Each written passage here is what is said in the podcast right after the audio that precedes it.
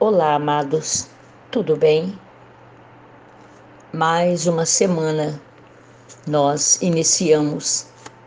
A zero hora, os ponteiros se encontram no infinito e também se encontram aqui na terra. O tempo de Deus, o tempo do homem. Mas o ponteiro se encontra no céu, na terra, e nós aqui só glorificamos o nome do Senhor. Nós gostamos muito, na verdade, o alvo é o reino dos céus, o reino de Deus. No capítulo 53 do profeta Isaías, nesta reflexão, do versículo 1 a 12, aqui estão os propósitos da crucificação, da expiação e vida abundante que Jesus nos garante. Amém? Essa abundância de vida, na verdade, não é a vida terrena. A abundância de vida é a vida eterna. Diz a palavra do Senhor: Por isso eu lhe darei muitos como a sua parte, e com os poderosos repartirá ele o despojo, porquanto derramou a sua alma na morte. Foi contado com os transgressores, contudo levou sobre si o pecado de muitos e pelos transgressores intercedeu. Do versículo 1 ao 12, fala de Jesus Cristo e da sua vinda como Messias. É a profecia mais conhecida na Bíblia, o capítulo 53. Sabe por quê? São Mateus também cita, Mateus 8,17. Na carta de 1 Pedro 2,24, Isaías escreveu oito séculos antes de Cristo. Fez declarações incrivelmente acuradas sobre os fatos da crucificação, mas ainda mais importante é o fato dele ter falado sobre o propósito da cruz. Não foi por acaso. Cristo, em seu sofrimento e morte, suportou mais do que os nossos pecados. A pena para o pecado é a morte, mas Cristo não precisava sofrer como sofreu para propiciar expiação para nós. Este capítulo todo nos diz por que ele sofreu. Sofreu para suportar as nossas enfermidades e as nossas dores. Sofreu para nossa paz, para nossa cura. Que haja cura em nossa alma, que as nossas emoções sejam curadas agora, amados. Sem medo. A expiação dos pecados certamente é a nossa maior necessidade. Mesmo assim, quando o Senhor grande Yahvé, o grande Deus, enviou seu filho para sofrer e morrer, providenciou mais do que um livramento do julgamento. Ele, o Senhor, providenciou uma vida abundante que começa hoje, começa agora. Olha a palavra do Senhor. Eu vim, diz o Senhor, para que tenhais vida e a tenham uma vida em abundância, em fartura, vida espiritual. Hoje o propósito é agradecer e viver com esperança. Agradecer cada milésimo de segundo que nós estamos sobrevivendo. E esperança é a certeza da vida eterna. Porque neste capítulo 53 oferece para nós os propósitos da crucificação, expiação e vida abundante porque aqui a cura está profetizada através da expiação de Cristo. Vamos lá? Aqui o capítulo nos ensina que a cura física está incluída na obra de redenção de Jesus, no seu sofrimento e na cruz. As palavras hebraicas para enfermidades e dores significam especificamente aflição física e Jesus garantiu: no mundo tereis aflições físicas, morais, todas elas. Isso se verifica no fato de São Mateus 8,17 dizer que este texto do profeta Isaías está, tendo, está sendo fielmente cumprido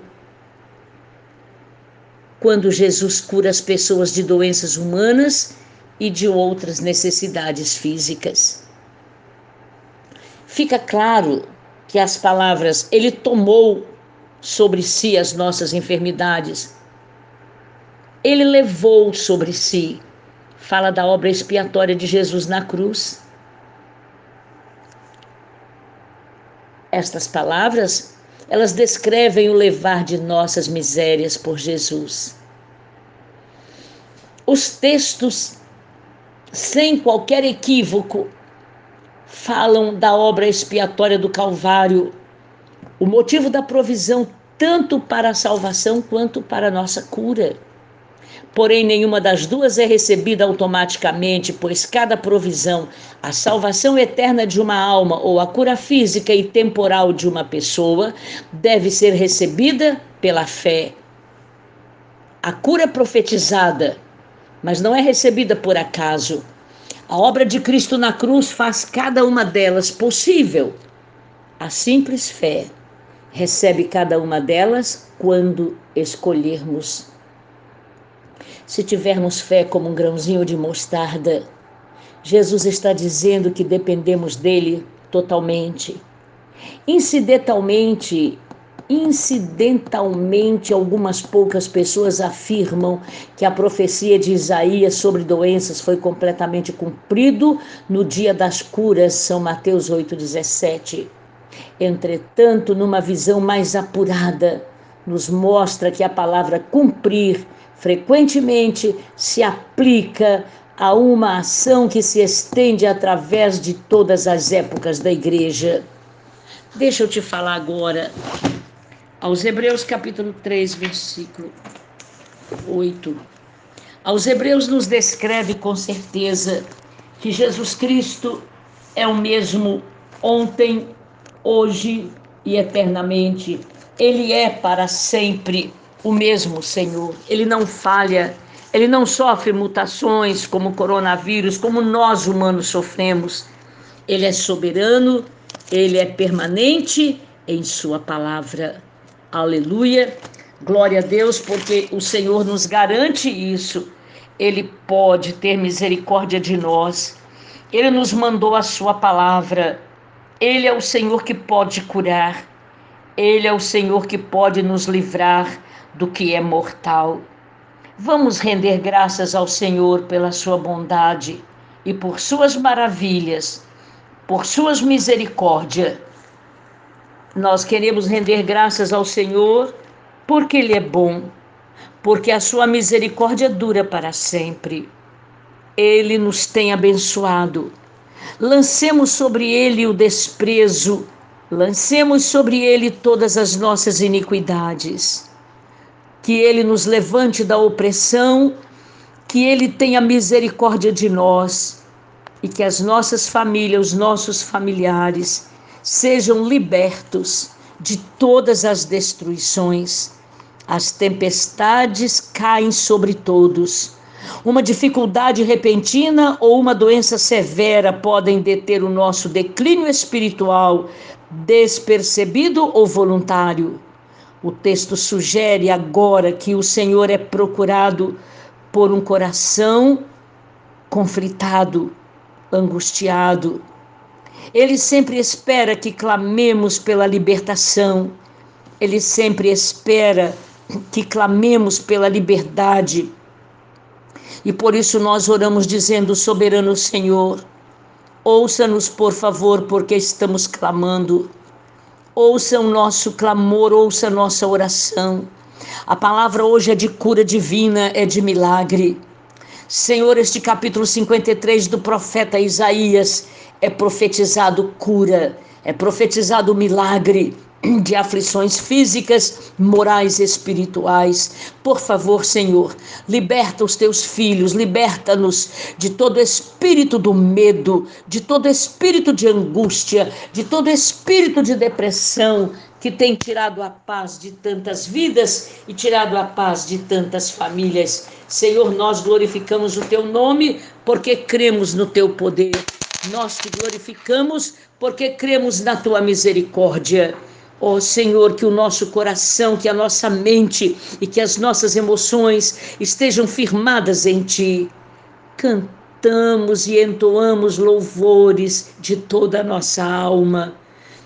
Que, Senhor, nós queremos neste momento te cantar louvores para sempre. Tu és exaltado, ó Deus, acima dos céus, e em toda a terra está resplandecendo a tua glória. para que nós, os teus amados, sejamos livres. Salva-nos, por favor, com a tua destra. Nós te exultamos, nós te exaltamos, nós te glorificamos. Senhor, em ti faremos proezas, te dando glória e adoração para sempre. Ó Deus do nosso louvor, permaneça a tua mão estendida sobre nós. Cercam-nos a tua palavra com poder e glória.